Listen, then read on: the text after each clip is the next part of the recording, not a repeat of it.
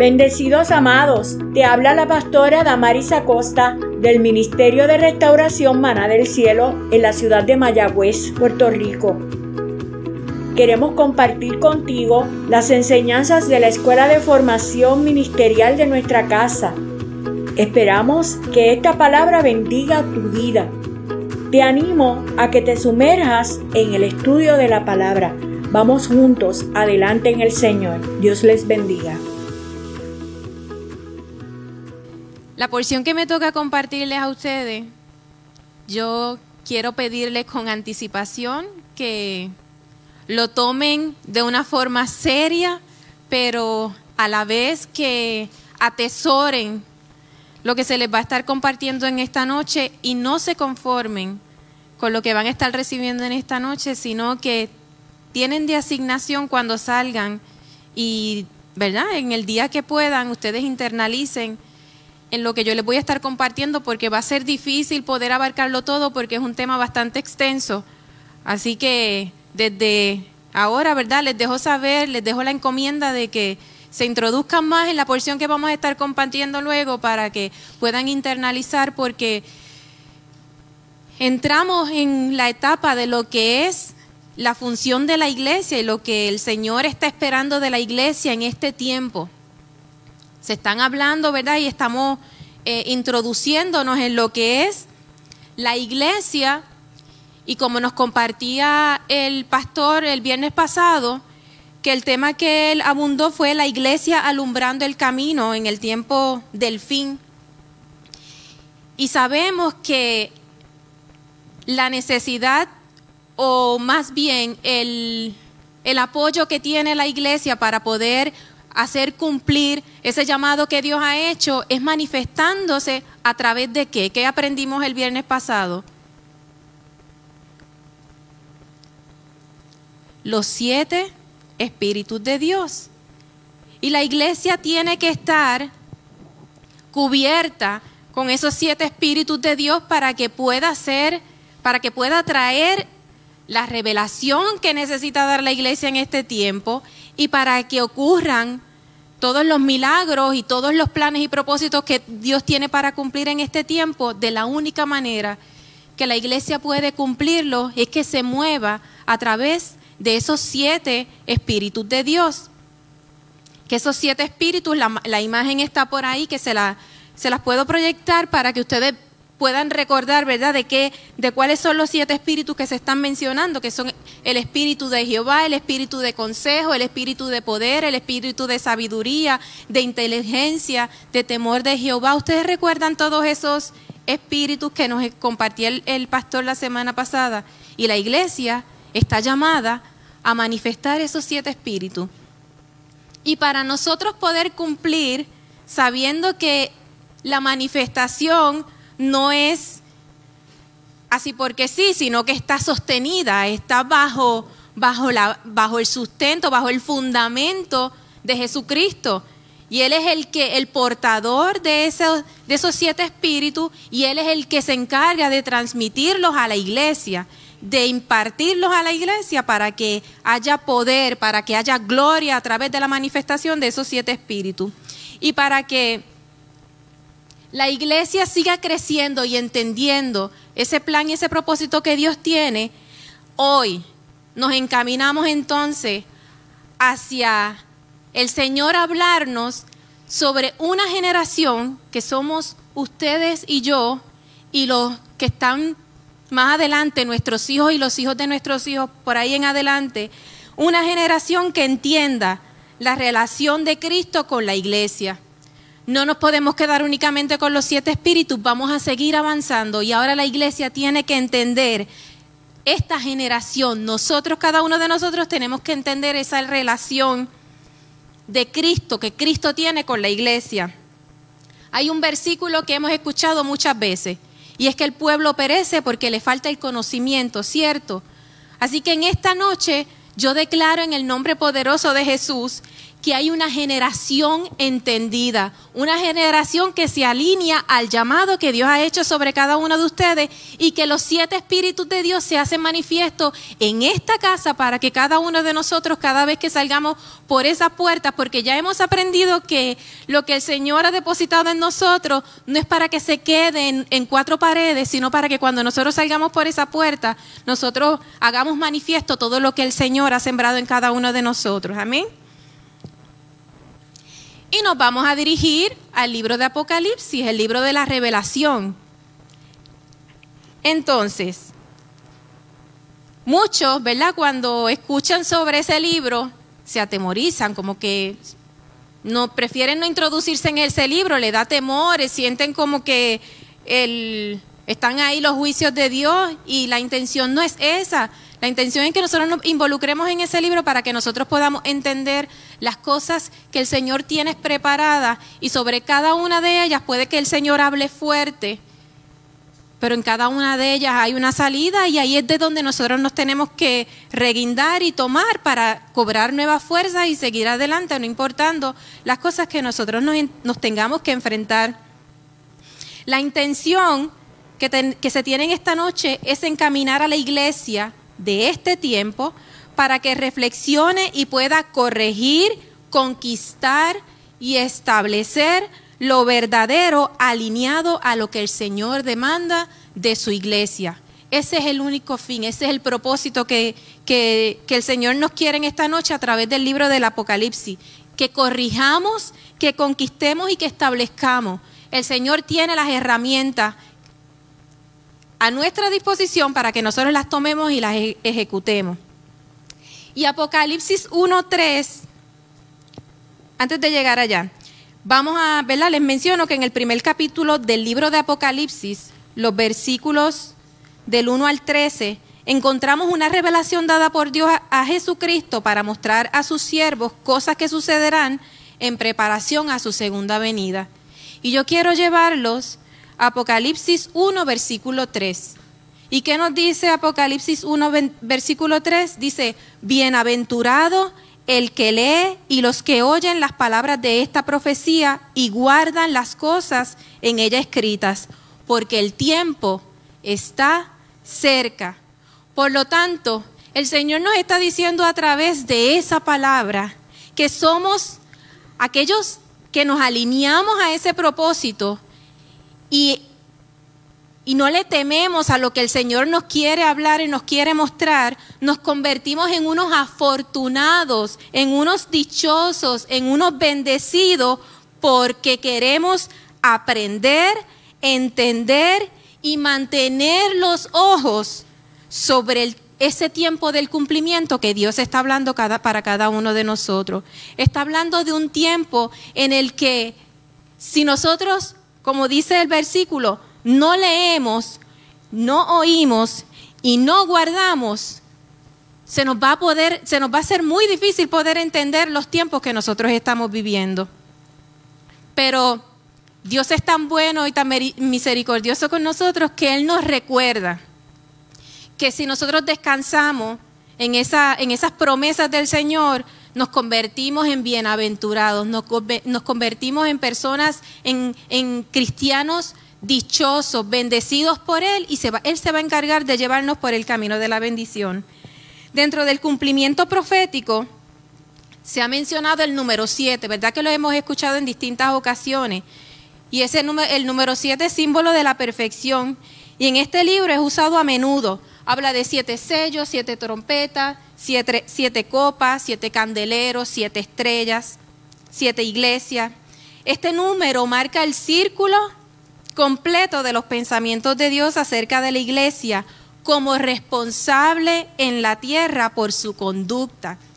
La iglesia ha sido llamada a ser sal a la tierra y luz del mundo.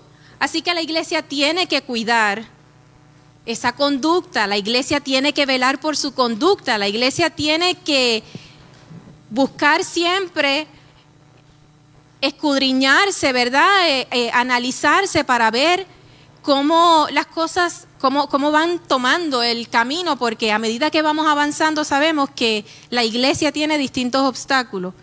Cosas nuevas se levantan que si la iglesia no está firme y no está segura y sostenida en la palabra, cualquier cosa que se continúe levantando puede traer confusión y sin dar, sin la iglesia darse cuenta, se involucra con eso que se está desatando porque aunque lo vemos y lo escuchamos en lo natural, sabemos que en lo espiritual eso tiene mucho poder y si la iglesia no está firme y no está conectada con la palabra del Señor, puede, puede caer. Hemos sido llamados a ser sal y luz del mundo.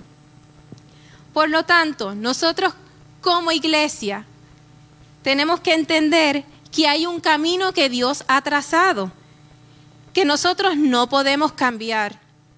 Está establecido desde la eternidad pero en el que sí podemos caminar y hacer la diferencia.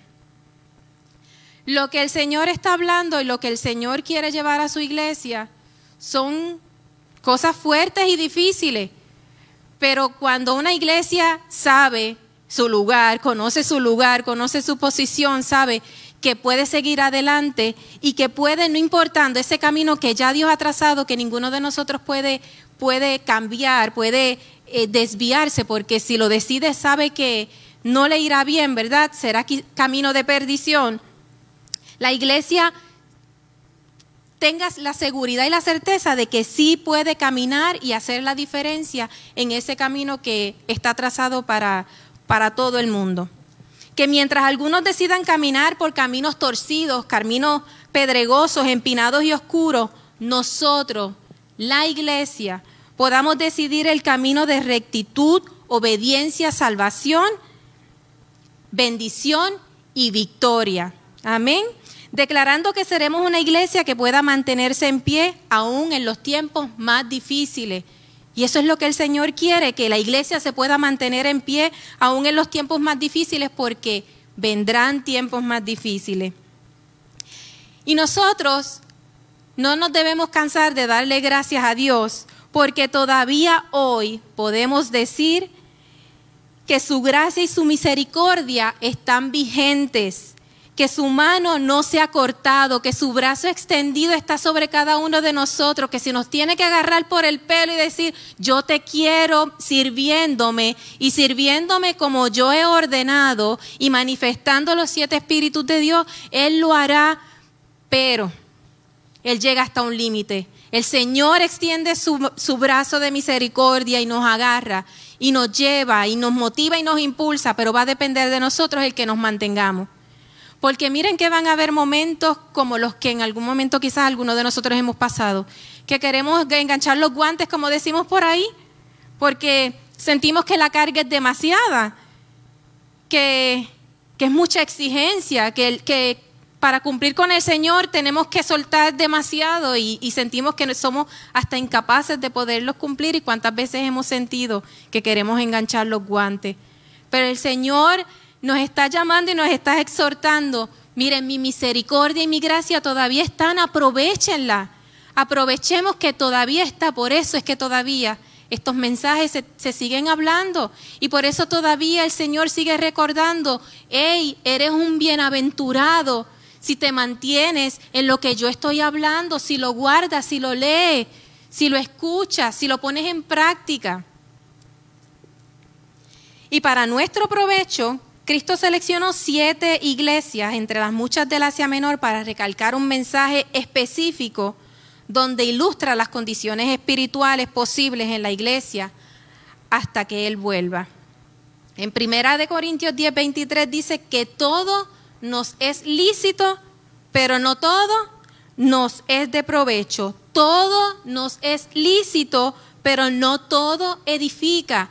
Eso quiere decir que cuando el Señor nos llamó a cumplir nuestro llamado como iglesia, no nos llevó para un lugar donde nosotros no estuviéramos involucrados con la maldad, con el engaño, con la mentira, con, todas las dudas y todos los enfrentamientos que tenemos como seres humanos. El Señor nos llamó como iglesia, pero nos ha dejado en medio de las tentaciones, en medio de los problemas, en medio de las dificultades, pero para que la iglesia tenga presente de que como hijos de Dios, como obedientes de Dios, tenemos claro de que todo a mi alrededor me es permitido, pero no todo me va a edificar, no todo me va a ser de provecho y es mi decisión poder decir lo que decidir, ¿verdad? Y, y, escoger lo que me va a ser de provecho y lo que no me va a ser de provecho.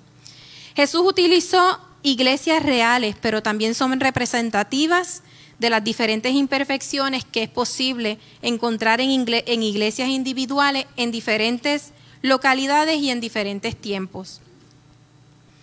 Estas siete iglesias nos dan un modelo con el cual podemos medir nuestra iglesia e identificar las, debilidades y fortalezas. Nos da también un, un remedio para nuestras deficiencias. Estas siete cartas nos proporcionan los elementos morales que son necesarios al Espíritu Santo para la iglesia universal. Porque cuando Cristo venga no viene a buscar a maná del cielo. Cuando Cristo venga viene a buscar de todas las iglesias, de todas las denominaciones, a cada uno de los que representamos la iglesia, que somos cada uno de nosotros. Por lo tanto, cuando hablemos de la iglesia, entendamos el, mensaje de manera colectiva porque se está hablando de una estructura, porque el mensaje que Dios está llevando es para una, una iglesia como estructura, y cada uno de nosotros somos parte de esa estructura, pero también el Señor nos va a estar hablando y tenemos que tomarlo como individuo, como iglesia individual, porque saben que la iglesia se nos ha enseñado de que no son estas cuatro paredes, la iglesia somos cada uno de nosotros. Por lo tanto, este mensaje tenemos que recibirlo no únicamente eh, siendo una iglesia que está dentro de cuatro paredes, sino que cuando salimos por esa puerta hay una iglesia representada, ese buen testimonio que el Señor está esperando. Y entonces, para entrar a donde vinimos, como se dice, les pregunto, siempre la pregunta tiene que estar para que ustedes mediten en ella. ¿Estás lista, iglesia, para ser evaluada? Porque ese es el propósito que tiene el mensaje de esta noche. ¿Estás lista para ser evaluada? ¿Estás dispuesta a mirarte en el espejo de cada una de esas iglesias y hacerte una autoevaluación? Ahí se las dejo. Y lo que el Señor vaya a trabajar con cada uno de ustedes va a ser de manera individual. Pero permitan que el Señor les traiga claridad y luz en el mensaje que Él quiere llevar para que nosotros podamos seguir creciendo en su palabra y en el llamado y el propósito que Él tiene sobre cada uno de nosotros. La primera iglesia de las siete que vamos a compartir es la iglesia de Éfeso. Y esa iglesia se encuentra en Apocalipsis 2, versículos 1 al 7. Y es conocida, ¿verdad? Esa iglesia se identifica como la iglesia sin amor. Y vamos a darnos cuenta que en cada una de las iglesias, en esas siete iglesias, Jesucristo se presenta de manera distinta. ¿Y por qué Jesucristo se, se, presenta de manera distinta? Porque se manifiesta de acuerdo a la necesidad de esa iglesia. Y vamos a darnos cuenta que en cada una de ellas eh, Él se presenta de manera distinta.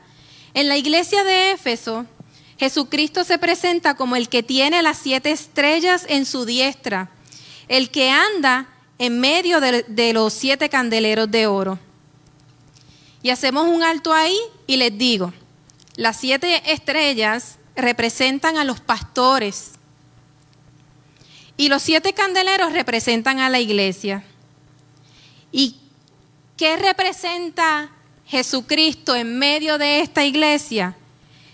El Hijo del Hombre, quien es Jesucristo, el que tiene la autoridad el que es la cabeza de la iglesia, el que está presente y sostiene con firmeza a cada uno de sus ángeles, a cada uno de sus pastores. Y les dejo Apocalipsis 1.13 y versículo 20, Apocalipsis 1.13 y versículo 20 también, para que ustedes comprueben, ¿verdad?, lo que el Señor está afirmando ahí sobre las siete estrellas, porque tanto las siete estrellas como los, eh, los ángeles se representan a los pastores.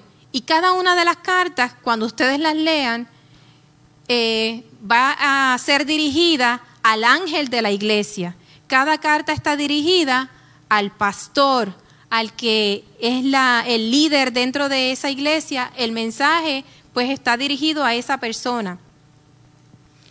Y vamos a entrar entonces a lo que son los elogios de la iglesia de Éfeso, la iglesia sin amor.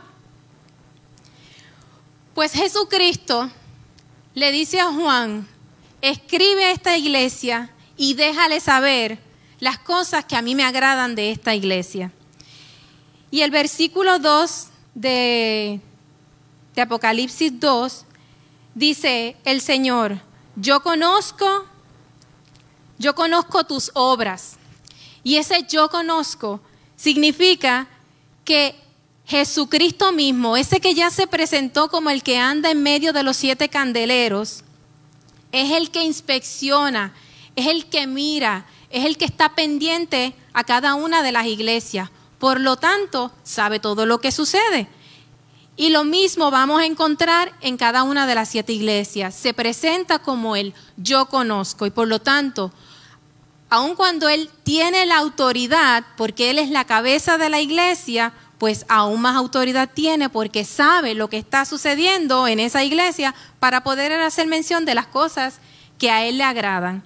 En este caso, con la iglesia de Éfesos, Él menciona que conoce su arduo trabajo, conoce su paciencia, que no puede soportar a los malos, que has probado a los que dicen ser apóstoles y no lo son, y los has hallado mentirosos, y has sufrido, y has tenido paciencia, y has trabajado arduamente por amor de mi nombre, y no has desmayado. ¿Qué el Señor le está diciendo a esta iglesia?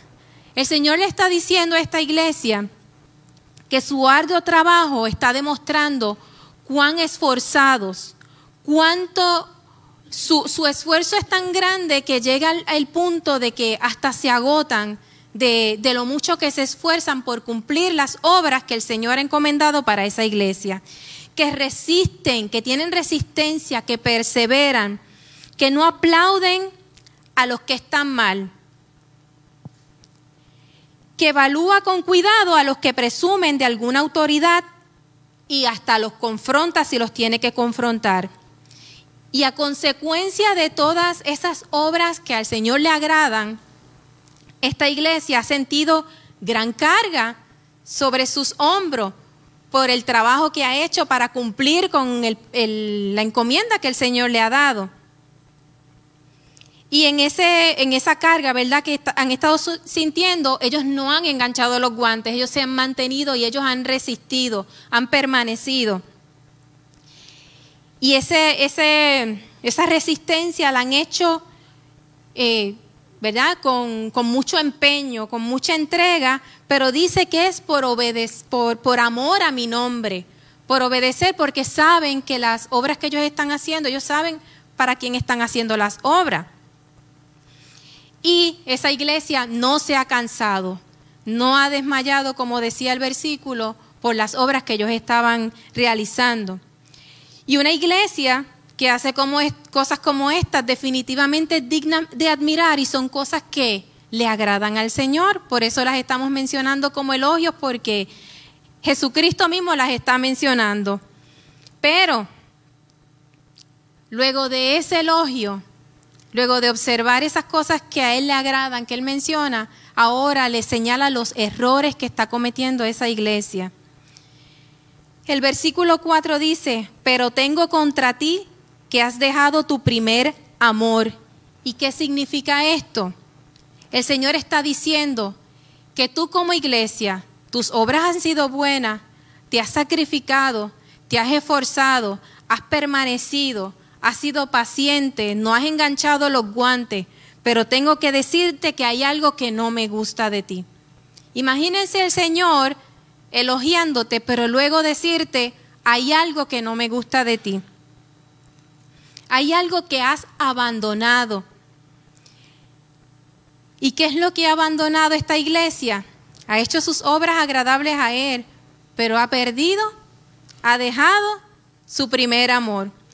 ¿Y qué es lo que significa dejar su primer amor? Es dejar ese tiempo de intimidad, tiempo de comunión, tiempo de entrega, tiempo de oración, tiempo de relación con el Señor. La palabra nos dice que el primer y más grande mandamiento es ¿cuál?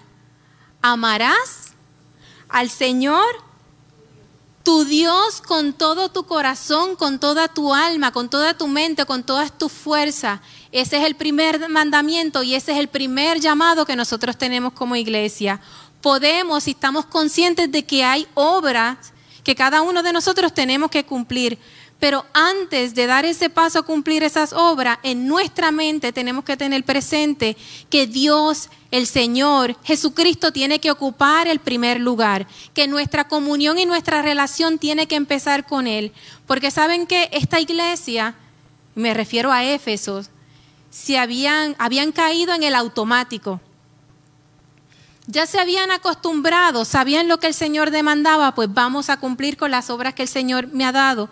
Pero se habían olvidado de esa relación tan importante que el Señor demanda y necesita de cada uno de nosotros, porque es el momento de recargar baterías, es el momento de, de, una conexión entre el Señor y, nosotros, y son tiempos en los que recibimos refrigerio, y es tiempo, eh, son tiempos en los que el Señor nos habla, y son tiempos en los que nos desbordamos delante de, su presencia. Díganme, ¿Quién no ha experimentado algo como eso? Díganme, ¿quién no ha tenido tiempos a solas que, que, que lo siente que son tan especiales, tan, que no quisiera salir de, de, ese tiempo a solas con el Señor? Y el Señor le está diciendo a esta iglesia, a Éfeso, hey, has perdido, has dejado el, tu primer amor y yo necesito que tú te devuelvas a ese primer amor. Por lo tanto, el Señor le aconseja, porque si hay algo que el Señor eh, tiene presente siempre sobre cada uno de nosotros es que no importando que cometamos algún error, que estemos haciendo algo mal, siempre su consejo está ahí presente. Siempre su, su rescate está ahí a las puertas para, para que nosotros eh, recapacitemos y, y, nos devolvamos a nuestro lugar. Y el consejo que le da está en el versículo 5. Le dice, recuerda, por tanto, de dónde has caído, y arrepiéntete y haz las primeras obras.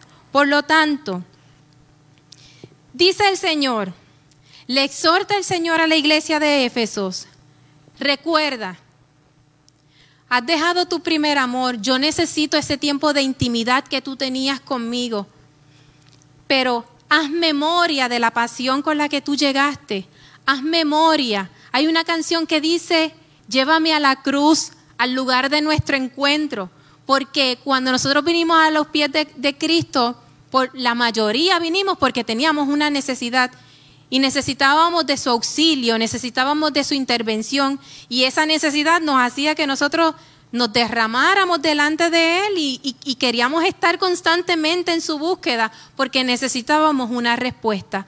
Pues el Señor quiere que nosotros le busquemos en los momentos difíciles, en los momentos de angustia, en los momentos de necesidad, en los momentos de crisis, pero que también lo, busquemos en los momentos buenos y que no permitamos que lo cotidiano, nuestro diario vivir, nos quite ese tiempo, porque yo lo tengo que admitir, a mí me ha pasado. Nos envolvemos en tantas cosas que tenemos que hacer en nuestro diario, que muchas veces se nos hace como se nos olvida hacer ese detente y cuando nos recordamos ya vamos por el camino en nuestro vehículo conduciendo hacia nuestro trabajo. O ya llegó la noche, nos vamos a acostar a dormir y estamos muy cansados y lo hacemos cuando nos vamos a la cama y ahí acostaditos en la cama, entonces nos tratamos de tener una conversación con el Señor. Pero lo que el Señor está hablando ahora, en este momento, no es ese tiempo de que cuando tú vas por el camino, en el carro, le dediques un tiempo, cuando te vas a acostar a dormir, a le, dediques un tiempo. El Señor está hablando de un tiempo de intimidad, un tiempo que tú separas y tú dices, nada de lo que esté a mi alrededor puede interrumpir este tiempo que yo quiero tener con el Señor.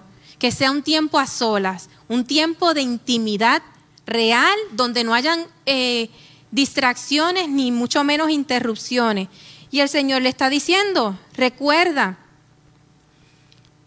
Y cuando nosotros recordamos de dónde el Señor nos ha sacado, de momento si identificamos como que estamos medios apagaditos, si nosotros recordamos de dónde el Señor nos ha sacado, cómo Él ha obrado en nuestras vidas, hay una activación en nosotros. Y nosotros como que decimos, espérate, no, no, no. Yo tengo que retomar mi tiempo con el Señor porque Él hizo esto, esto y esto por mí, porque el Señor podemos, no nos da los dedos de la mano para poder contar todas las cosas que el Señor ha hecho por cada uno de nosotros. Y eso son cosas más que suficientes para nosotros agradecer todo lo que el Señor hace. Y Él nos está encomendando y nos está aconsejando que recordemos de dónde Él nos ha sacado y que nos arrepintamos, que reconozcamos, que reconsideremos, que cambiemos y que regresemos, no solamente para dejar las cosas malas, sino para aprender a hacer las cosas buenas. Él exhorta, haz las primeras obras, aquellas obras que venían con pasión, con amor y no por compromiso. Esas son las obras que el Señor le agradan, pero está pidiendo que el protagonista esté presente en esa ecuación de cada una de las obras que nosotros tenemos que realizar. Y nos deja saber, ¿verdad? Que si nosotros no entramos en ese proceso de recordar y de arrepentirnos para hacer esas primeras obras, Dice el mismo versículo 5, pues si no, vendré pronto a ti y quitaré tu candelero de su lugar si no te hubieras arrepentido. Vendré pronto, dice el Señor a ti, dice, vendré pronto. Y eso significa que hay un, llamado antes de que el Señor ejerza un juicio. Dios siempre hace un llamado, levanta una voz de alerta para que antes de que él ejerza el juicio, ya él deja de antemano dicho las cosas que no están bien. Dice que quitará, pero también dejamos claro de que Dios no quita antes de dar una advertencia. Vendré pronto a ti y quitaré, pero antes de que eso suceda ya hemos visto que el Señor ha venido dándonos un consejo. ¿Y qué es lo que Él quitará? Dice aquellos aquella iglesia que ha dejado su primer amor, que ha dejado su amor, que será quitado su candelero. Esto significa que la luz de la iglesia, colectiva o individual, será apagada. Y yo creo que bastante nos hemos sacrificado y bastante hemos logrado para permitir que esa luz ese candelero se ha quitado, ¿verdad que sí? Yo creo que, que hasta hoy le decimos, Señor, hasta aquí tú nos has traído, tú lo has permitido, pues yo tengo que seguir luchando y arrebatando y peleando por lo que a mí me pertenece y lo que tú estableces en la palabra de alguna manera. Yo tengo que sacar las fuerzas, yo tengo que sacar la voluntad, yo tengo que sacar esa pasión que tú estás necesitando de mí para yo poder cumplir y agradarte porque lo que nosotros hacemos, no lo hacemos para nosotros, lo hacemos para que aquellos que nos rodean poderles llevar el mensaje, pero también lo hacemos para agradarle al Señor, que es el primero que nosotros tenemos que agradar, porque el día que nosotros tengamos que rendirle, cuentas al Señor, se las vamos a, a rendir de maneras individuales. Y yo no puedo decir, Señor, sí, yo hice por fulano y por mengano, pero ¿qué pasó conmigo? Me abandoné yo a mí misma. Y yo tengo que cuidarme, yo tengo que velar por mí como iglesia para luego poderle impartir a los demás y cumplir con ese llamado que el Señor nos está haciendo. La segunda iglesia es Esmirna, Apocalipsis 2, versículos 8 al 11. La iglesia de Esmirna es la iglesia sufriente. Y Jesucristo se presenta como el primero y el postrero, el que estuvo muerto y vivió. Esto quiere decir que Él es el que tiene a su cargo la declaración final, el que tiene el control absoluto sobre el universo, el que sufrió, padeció, pero ha vencido. Y nos vamos a dar cuenta con la experiencia de esta iglesia que el que se está presentando de la manera que se está presentando es porque Él tiene la autoridad y porque conoce lo que esta iglesia está enfrentando. Y qué elogios le hace el Señor a esta iglesia de, de Esmirna, que es la iglesia sufriente. También le dice, yo conozco tus obras, yo estoy al pendiente, yo estoy al tanto, nadie me tiene que informar. Yo sé lo que está sucediendo en, en, en la iglesia de Esmirna, en la iglesia sufriente. Pero le dice, y tú, tribulación, yo conozco tus obras, pero también conozco tu tribulación y tu, y tu pobreza. Pero si se fijan en la palabra, que no sé si me la están proyectando por ahí en Apocalipsis 2, 9, dice, entre paréntesis, conozco, el Señor le dice, yo, conozco tu pobreza, pero tú eres rico. Y el Señor le está diciendo a esa iglesia, la iglesia sufriente, la iglesia de Esmirna, yo conozco que tú estás experimentando presiones. Yo conozco que tú estás pasando momentos de aflicción, momentos de angustia, momentos de persecución. Yo conozco que eres débil económicamente, pero sabes algo, eres rica en fe, eres rica en espíritu, eres rica en dones espirituales. Y hay algo importante que nosotros tenemos que tener presente, y es que nosotros como iglesia, nuestra posición social y cuántas cosas materiales poseemos, no son las que determinan nuestra condición espiritual.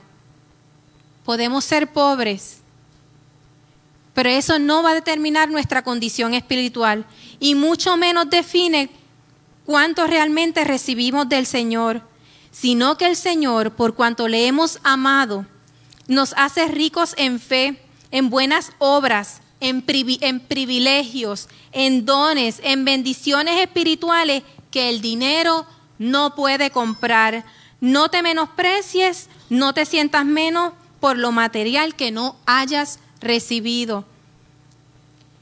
Muchas veces creemos que que porque hay cosas que nosotros no tenemos, que, que, que porque hay muchas cosas por las cuales nosotros tenemos eh, necesidad, el Señor no nos, no nos recompensa de otras maneras.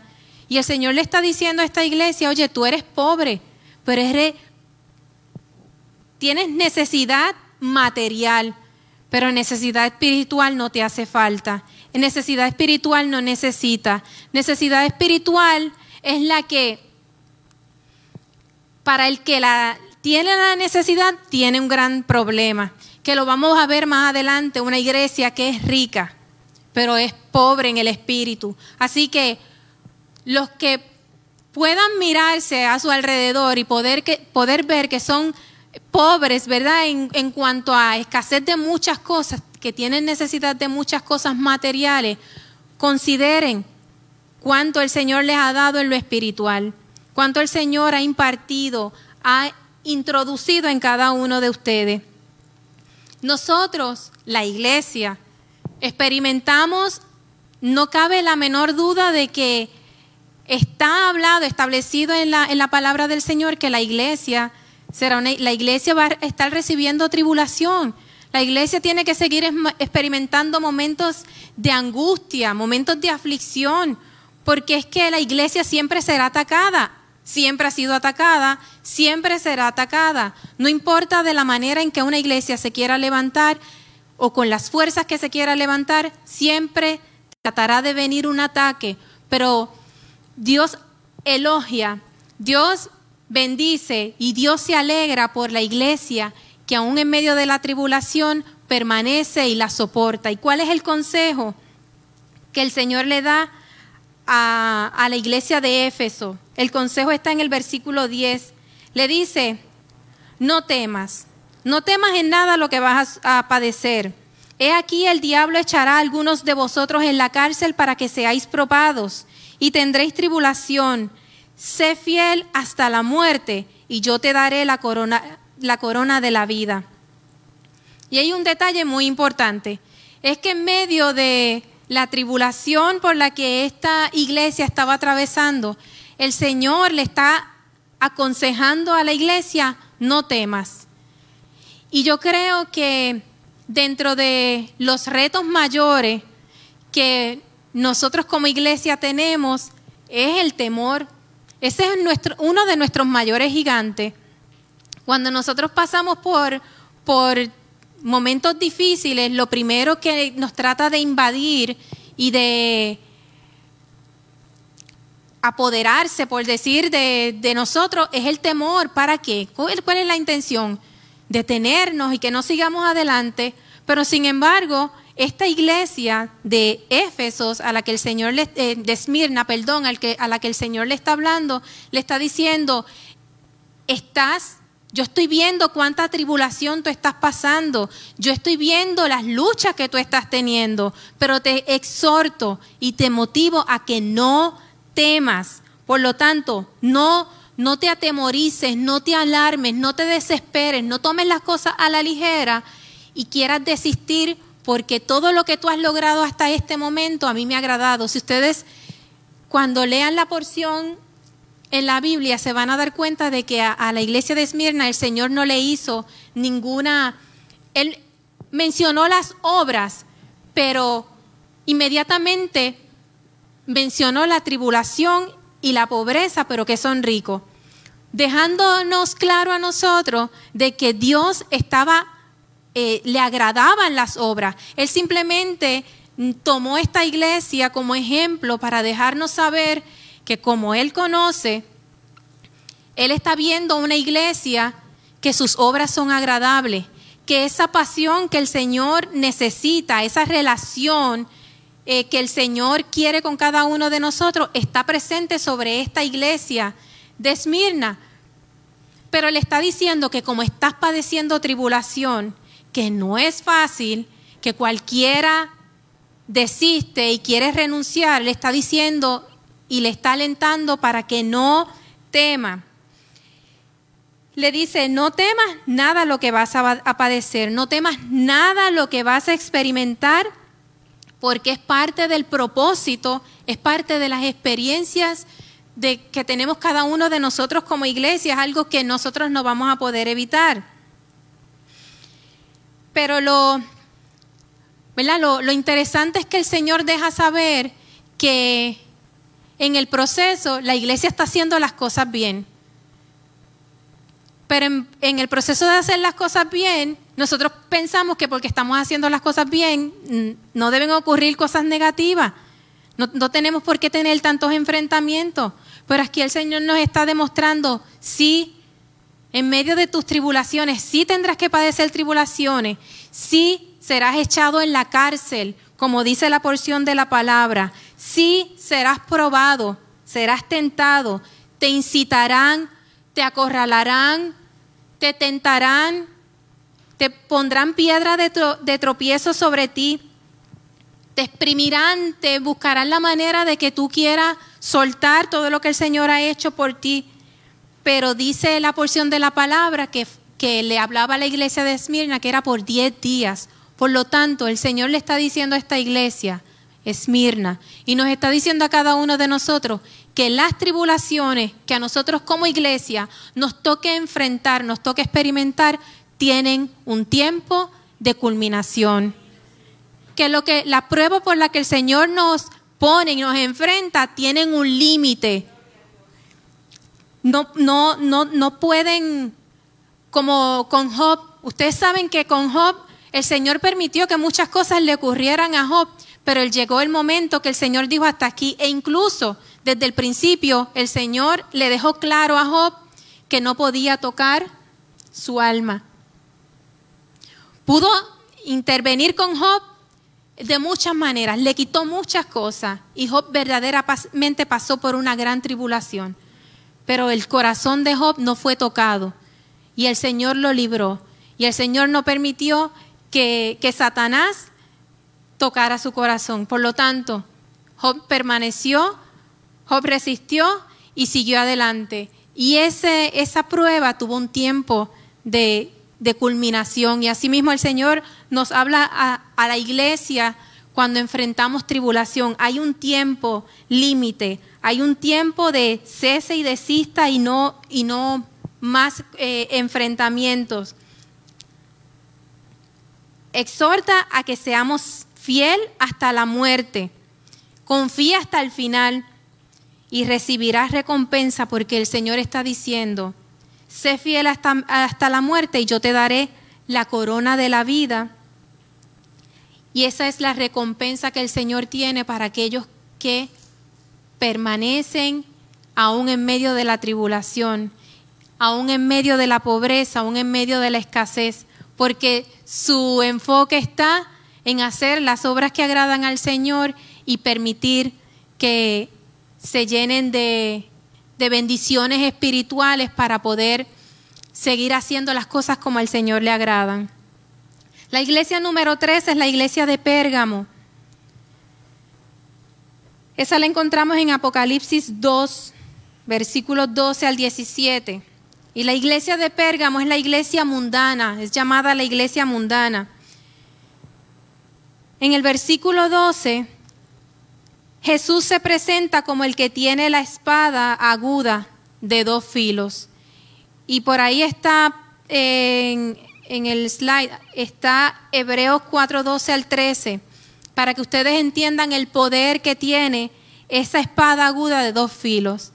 Dice Hebreos 4, versículos 12 y 13, porque la palabra de Dios es viva y eficaz y más cortante que toda espada, espada de dos filos, y penetra hasta partir el alma y el espíritu las coyunturas y los tuétanos, y discierne los pensamientos y las intenciones del del corazón, y no hay cosa creada que no sea manifiesta en su presencia. Antes bien, todas las cosas están desnudas y abiertas a los ojos de aquel a quien tenemos que dar cuenta.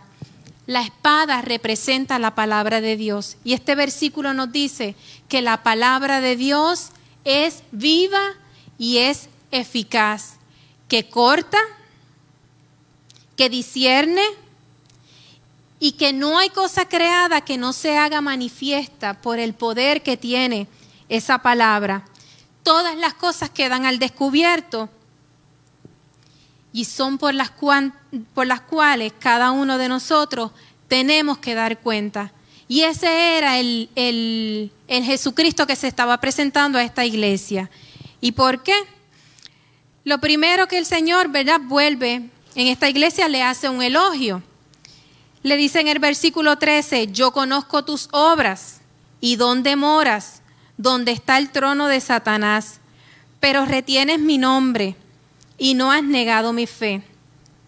Por lo tanto, el Señor sabe en esta iglesia el lugar que esta iglesia ocupa el lugar de donde esa iglesia reside, eh, está, está establecida. Que donde está establecida es un lugar sumamente difícil, donde hay una fuerte guerra espiritual, porque dice la porción de la palabra que allí está el trono de Satanás. Pero sin embargo, aún en medio de ese lugar donde esa tierra, donde esa iglesia está establecida, dice la palabra que ellos retienen, que ellos se han aferrado al nombre del Señor y que ellos no han negado su fe. Esa iglesia, ese pueblo, está en una, una fuerte guerra espiritual porque el trono de Satanás es el que está establecido en ese lugar, ¿verdad? O alrededor de ello. Pero se han mantenido y han sido fieles, se han mantenido en la, en la, en la palabra, en lo que el Señor les ha entregado. Así que por lo tanto, esta iglesia está en medio de un campo de batalla donde las fuerzas malignas le han atacado, pero aún así no han negado su fe. En lo espiritual, ustedes han mencionado alguna vez como que no salen de una para meterse en otra. Y por mejor que tratan de hacer las cosas para el Señor, siempre viene como que un ataque, siempre viene como que un obstáculo. Y es que en lo espiritual nosotros no podemos verlo visualmente, pero en lo espiritual se mueven muchas cosas negativas. Y la iglesia tiene que pelear. Y la iglesia tiene que levantarse. La, iglesia tiene que provocar una guerra espiritual para poder disipar las tinieblas. Que aún en medio, aún sabiendo que el trono de Satanás está establecido, no puede tener control y dominio ni de mi casa, ni de mi familia, ni de mis hijos, ni de mi ministerio, ni de la obra que el Señor me ha llamado, porque mi fe está puesta en el Señor. Me sostengo y me sustento de Él, me agarro de Él, no importa lo que alrededor nuestro quiera levantarse. No importa los dardos de fuego que el enemigo quiera levantar en contra de la iglesia, de nosotros los hijos. Nosotros nos levantamos con la autoridad que Dios ha delegado desde el cielo y arrebatamos lo que nos pertenece.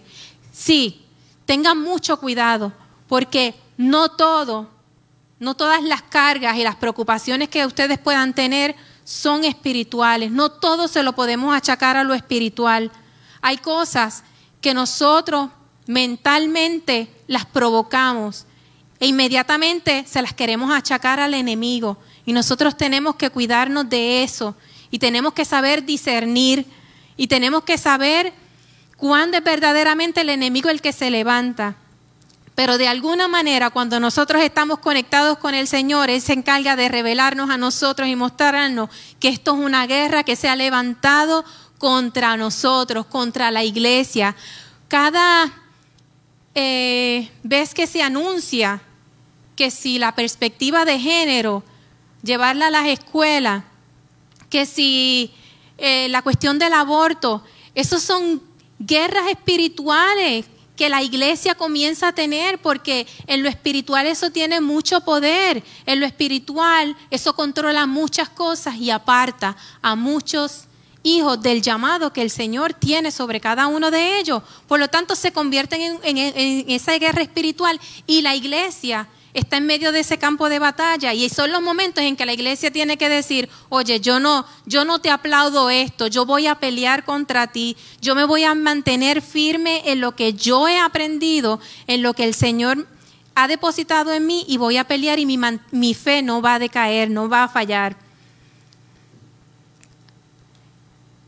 Ahí mismo, eh, el Señor le dice a la iglesia de, de Pérgamo, pero tengo unas pocas cosas contra ti en los errores que estaba cometiendo esta iglesia, así como los cometió la iglesia de Éfeso. Tengo unas pocas cosas contra ti, que tienes ahí a los que retienen la doctrina de Balaam y también tienes a los que retienen la doctrina de los nicolaitas, las que yo aborrezco. El Señor le está diciendo a esa iglesia, estás teniendo relación, te estás relacionando con los que se aferran a, las doctrinas de Balaam y de los nicolaitas.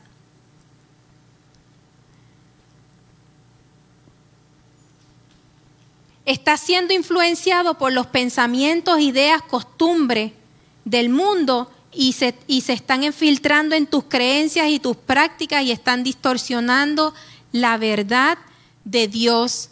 La iglesia está expuesta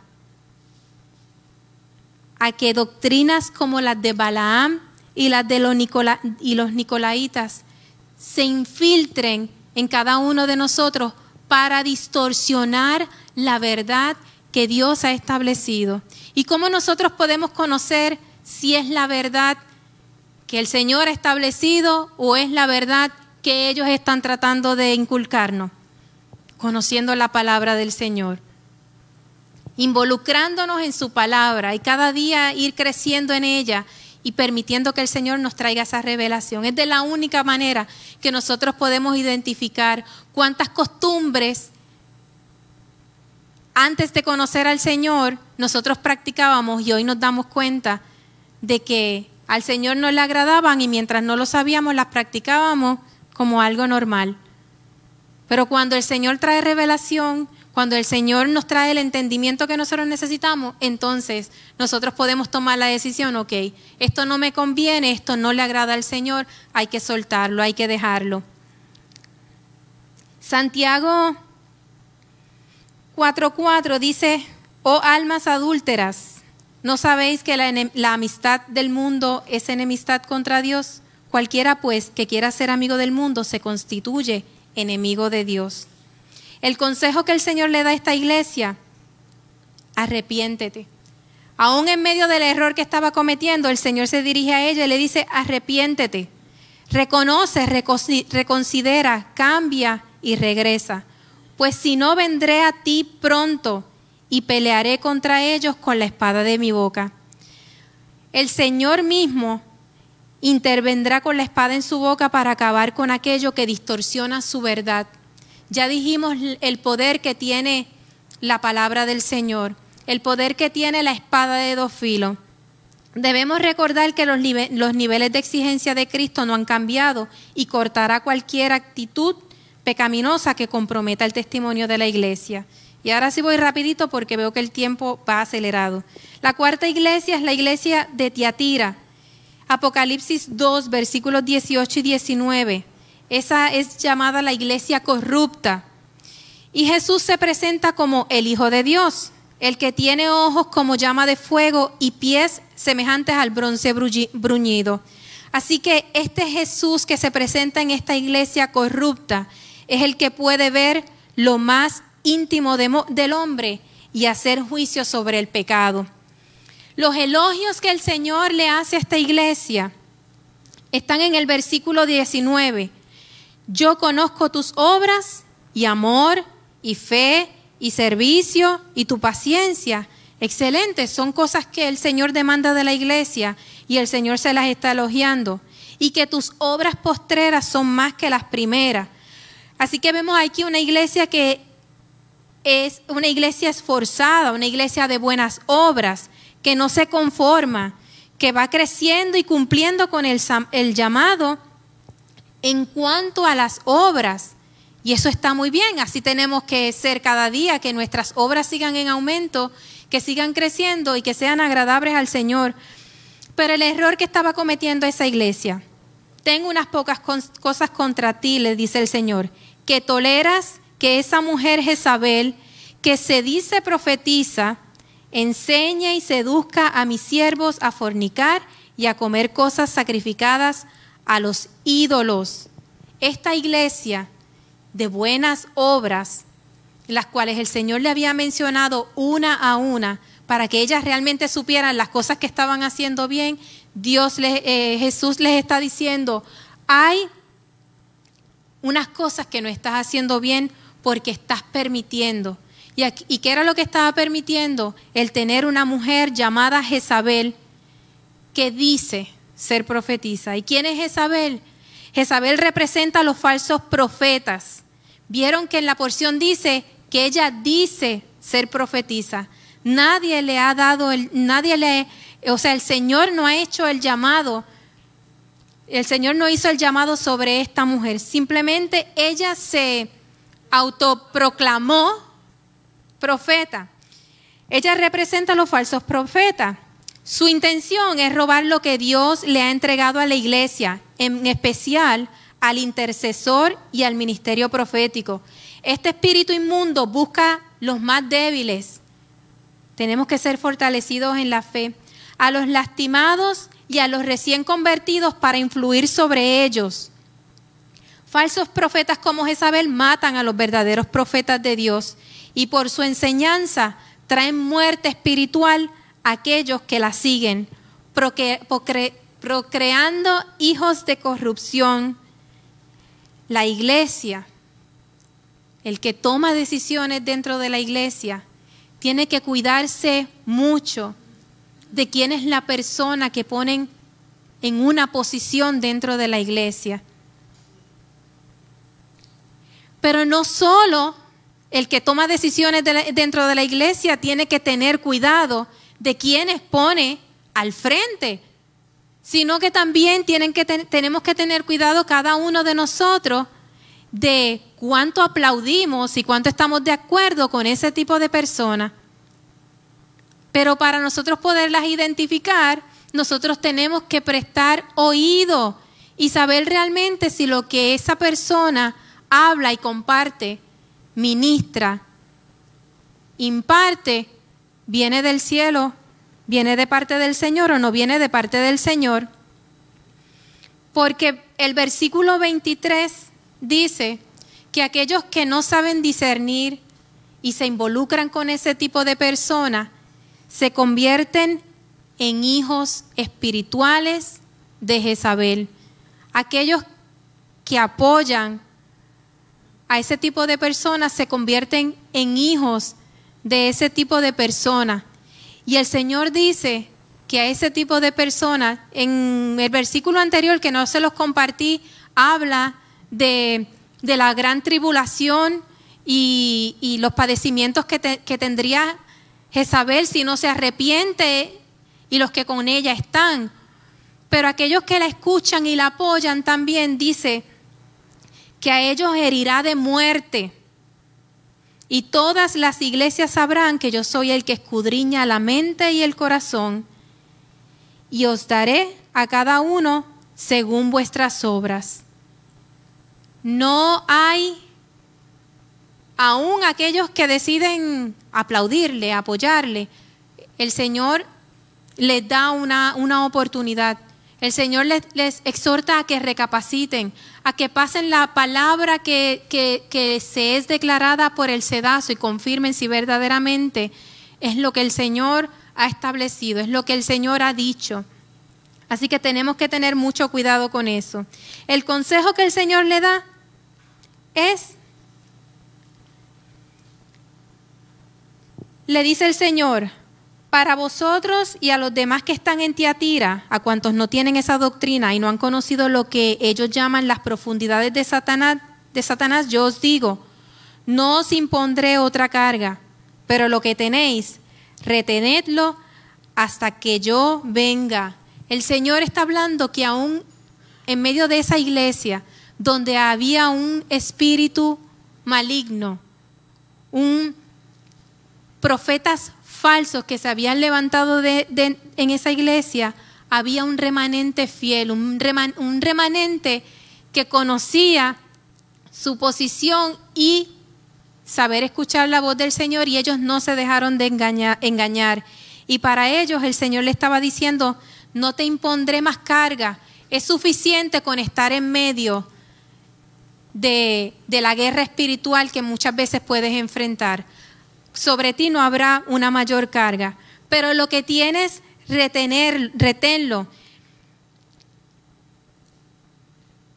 Y eh, esa porción, ¿verdad? De que, que retengas lo que tienes hasta que Él venga, es porque en cualquier momento lo puedes perder si tú no estás preparado, si tú no estás alerta, si tú no estás apercibido. Porque podemos escuchar, eh, eh, saber y conocer la palabra desde Génesis hasta Apocalipsis. Pero si nosotros no la retenemos, no la atesoramos, no la hacemos nuestra, porque esa es nuestra espada, recuerden, la palabra del Señor es nuestra espada. Y si nosotros, eso que el Señor ha depositado en nosotros, nosotros no lo sabemos retener, no, no, lo sabemos cuidar, no lo sabemos guardar, en cualquier momento lo podemos perder porque el enemigo no se va a cansar. El enemigo va a seguir ahí atacando, el, enemigo va a seguir provocándonos y el enemigo va a procurar que lo que ha sido sembrado en cada uno de nosotros sea quitado, que nosotros lo perdamos. Por lo tanto, el Señor exhorta, retén lo que tienes hasta que yo venga. La iglesia número 5 es la iglesia de Sardis, esa es la iglesia muerta, Apocalipsis 3, versículos 1, 1 al 6. A la iglesia muerta, Jesús se le presenta como el que tiene los siete espíritus de Dios, que fueron los que hablamos. Es el espíritu de Jehová de sabiduría, inteligencia, consejo, poder, conocimiento y temor de Jehová. Y el que tiene las siete estrellas, el que tiene eh, a su cargo a los pastores de la iglesia. Este es el que tiene la plenitud del Espíritu. El error que el Señor identifica en esa iglesia es, yo conozco tus obras, que tienes nombre de que vive y estás muerto. Esa iglesia tenía reputación de que según estaba viva, por fuera, pero muerta por dentro. Esos son los que simulan estar bien cuando no lo están porque sus acciones demuestran lo contrario no es lo que nosotros vemos por fuera, sino realmente lo que está por dentro. ¿Y cuándo lo comprobamos?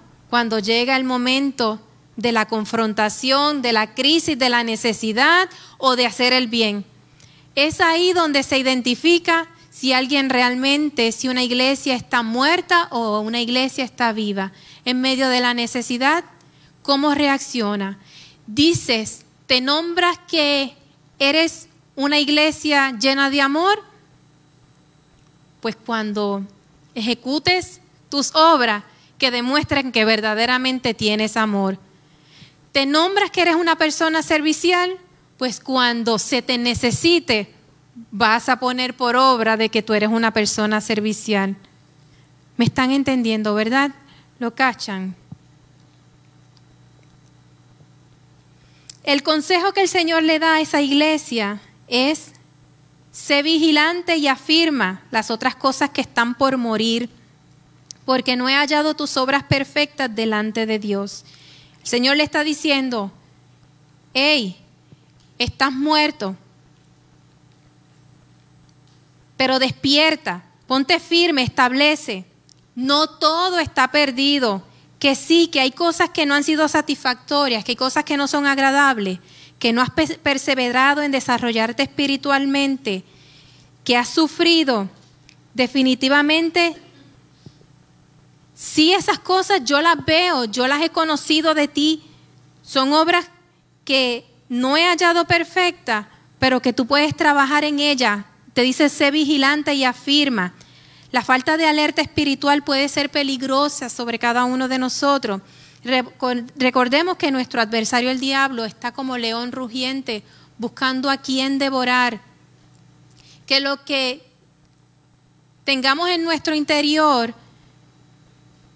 cuando nos toque ejecutarlo, podamos presentar tal y como decimos que somos realmente. No digamos que somos una cosa cuando al momento de enfrentar lo que sea, nosotros demostremos otra cosa. Le dice el Señor, acuérdate pues de lo que has recibido y oído, y guárdalo y arrepiéntete. Una nueva oportunidad. El Señor hace el, el llamado del arrepentimiento. porque En esta iglesia, como las demás, hay un depósito que, que ha sido introducido sobre cada uno de ellos. El Señor está mandando que nuevamente se acuerden, que tengan en cuenta todas las obras, todo lo que el Señor demanda, todo lo que el Señor le agrada y todo lo que el Señor ha dicho que ha hecho depósito en ti para que cuando te toque manifestarlo, tú puedas demostrar lo que verdaderamente el Señor ha hecho contigo. Le dice, pues si no velas, vendré sobre ti como ladrón y no sabrás a qué hora vendré sobre ti. Esta expresión del Señor nos está diciendo que este es el tiempo del arrepentimiento y de convertirnos en personas íntegras, en personas que lo que diga nuestra boca verdaderamente es lo que demuestra en nuestras acciones.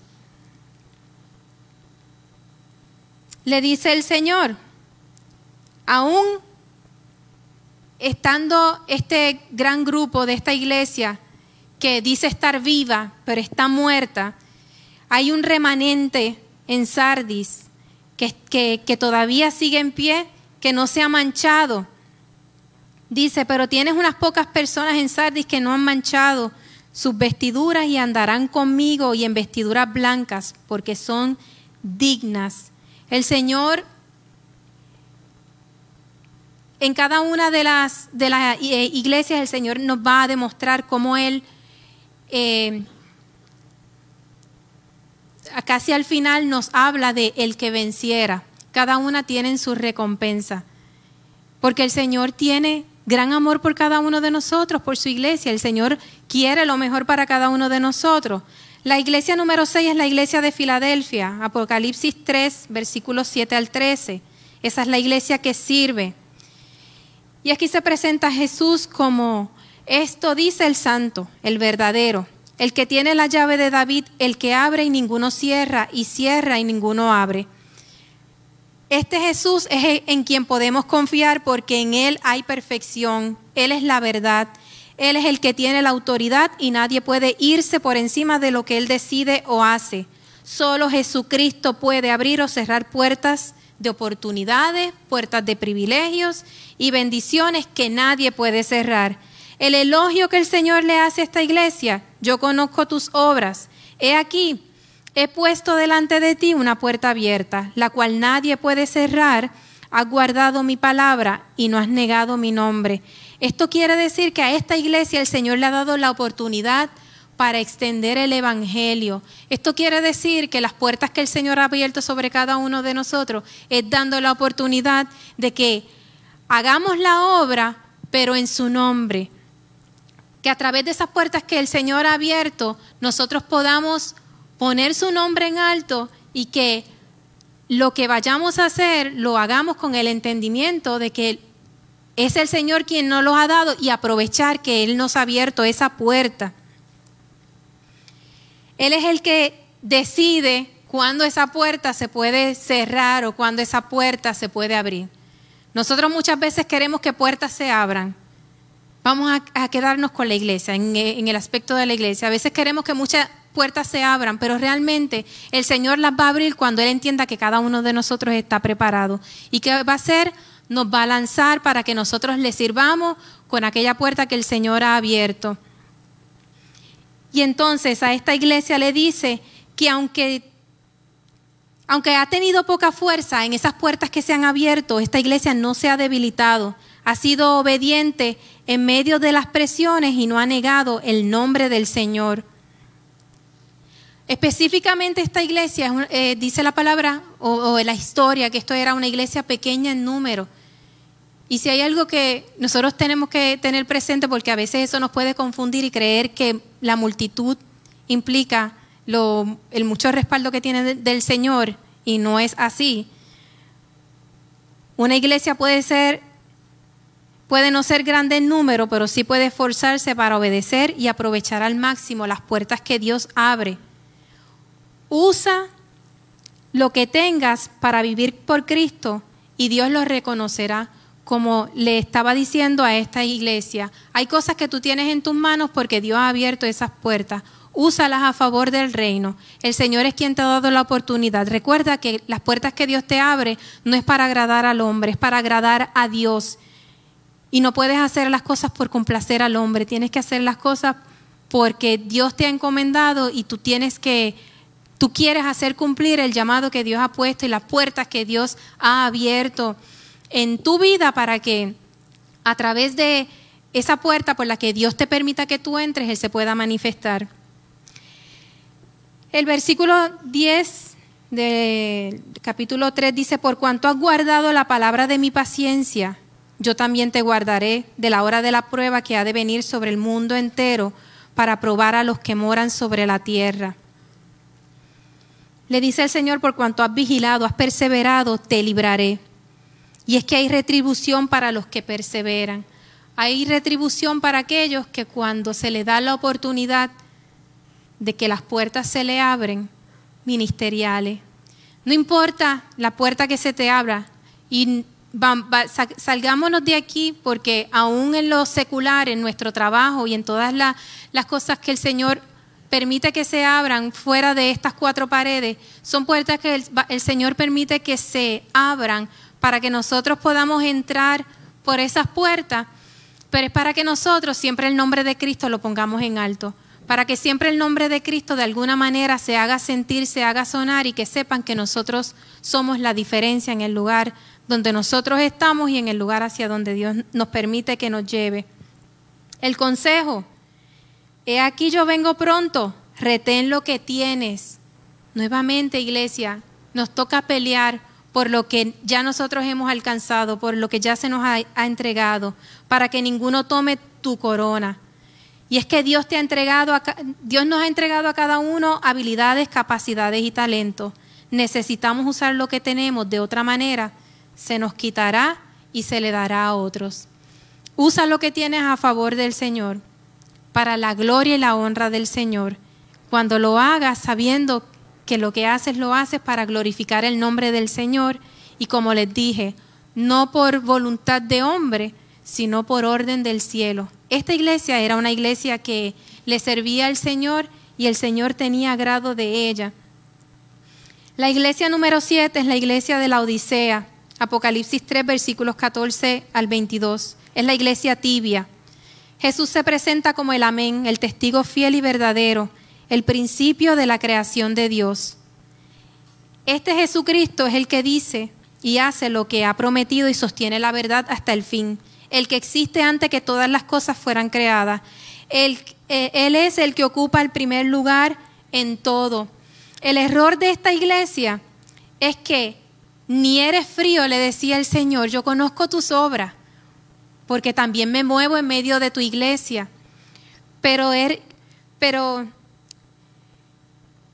yo conozco tus obras que ni eres frío ni caliente. Ojalá fueras frío o caliente por cuanto eres tibio y no frío ni caliente, te vomitaré. Y yo no sé por qué, ¿verdad? Pero hasta ahí yo creo que eso puede estremecer a cualquiera que verdaderamente ame trabajar para el Señor, ame servirle al Señor. Porque el, que el Señor nos diga, oye, yo prefiero que seas frío o caliente, no quiero que seas tibio porque si eres tibio te voy a vomitar. ¿Qué es el tibio? ¿Qué es la iglesia tibia? Es la iglesia indiferente en las cosas espirituales. Es el que, el que tiene falta de compromiso. Es el despreocupado por el crecimiento espiritual. Es el que no tiene entrega verdadera es el que la Biblia habla, como habla de los falsos, de, los eh, fariseos, que son hipócritas y falsos. A este el Señor llama la iglesia tibia. Y la expresión que el Señor hace de que los vomitará es que el Señor dice que a ellos, a ese tipo de personas que es tibia, Él las aborrece y las repudia por su inestabilidad. Porque es que de momento quieren, hoy quieren y mañana no. De momento les gusta, hoy les gusta y mañana no les gusta. De momento les interesa la palabra del Señor, pero de momento la rechazan. De momento quieren venir a la iglesia, pero de momento dicen, mejor yo me quedo porque estoy cómodo en mi casa.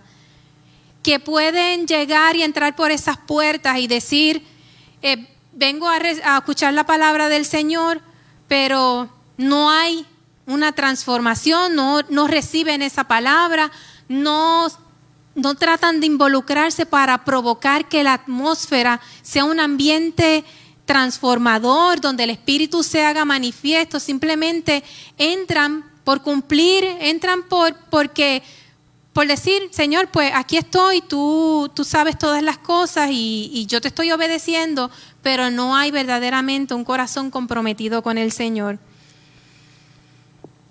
El error de esta iglesia, el Señor le señala como ellos dicen, porque tú dices, yo soy rico y me he enriquecido y de ninguna cosa tengo necesidad.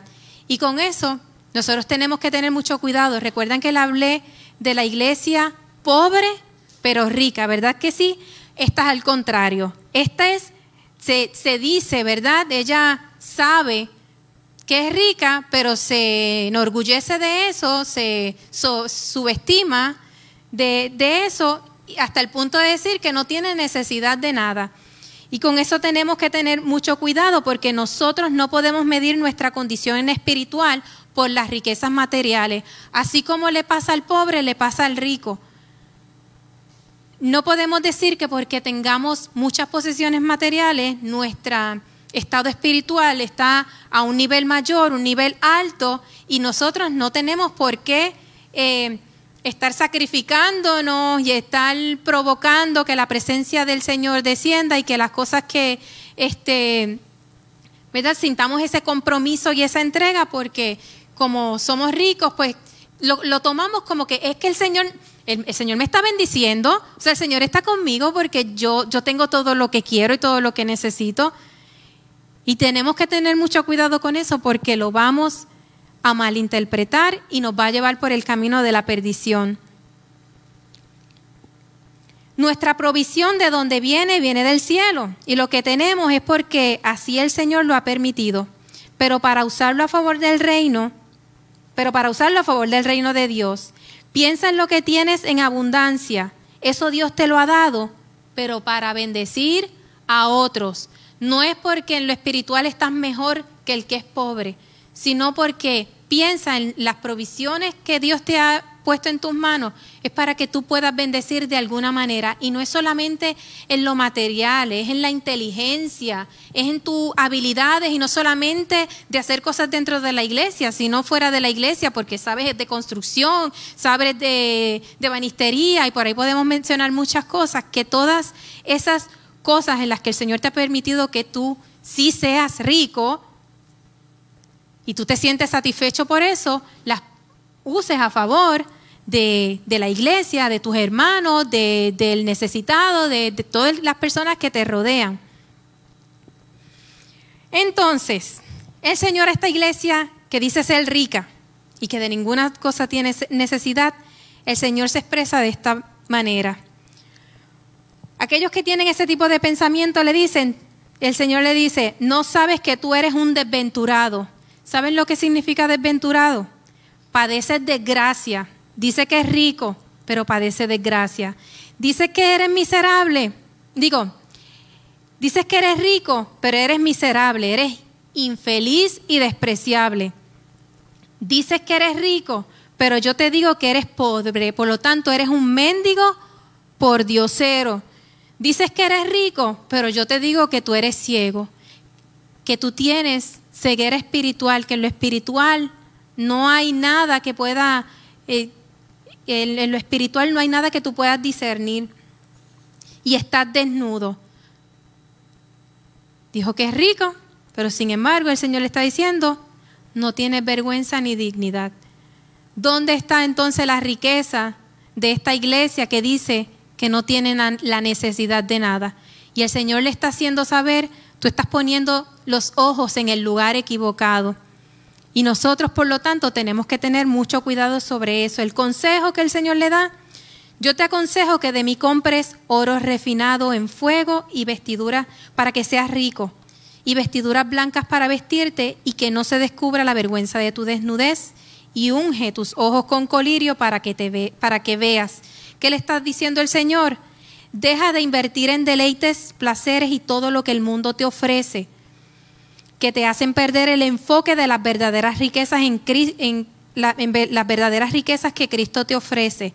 Compra el verdadero tesoro espiritual que proviene del testigo fiel, del amén, del verdadero.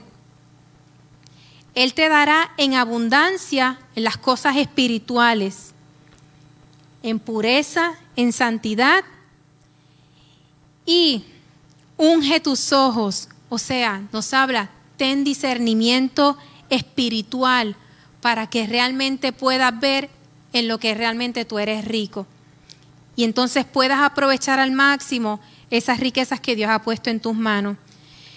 Dice que el Señor dice, yo reprendo y castigo a todos los que amo. Sé pues celoso y arrepiéntete.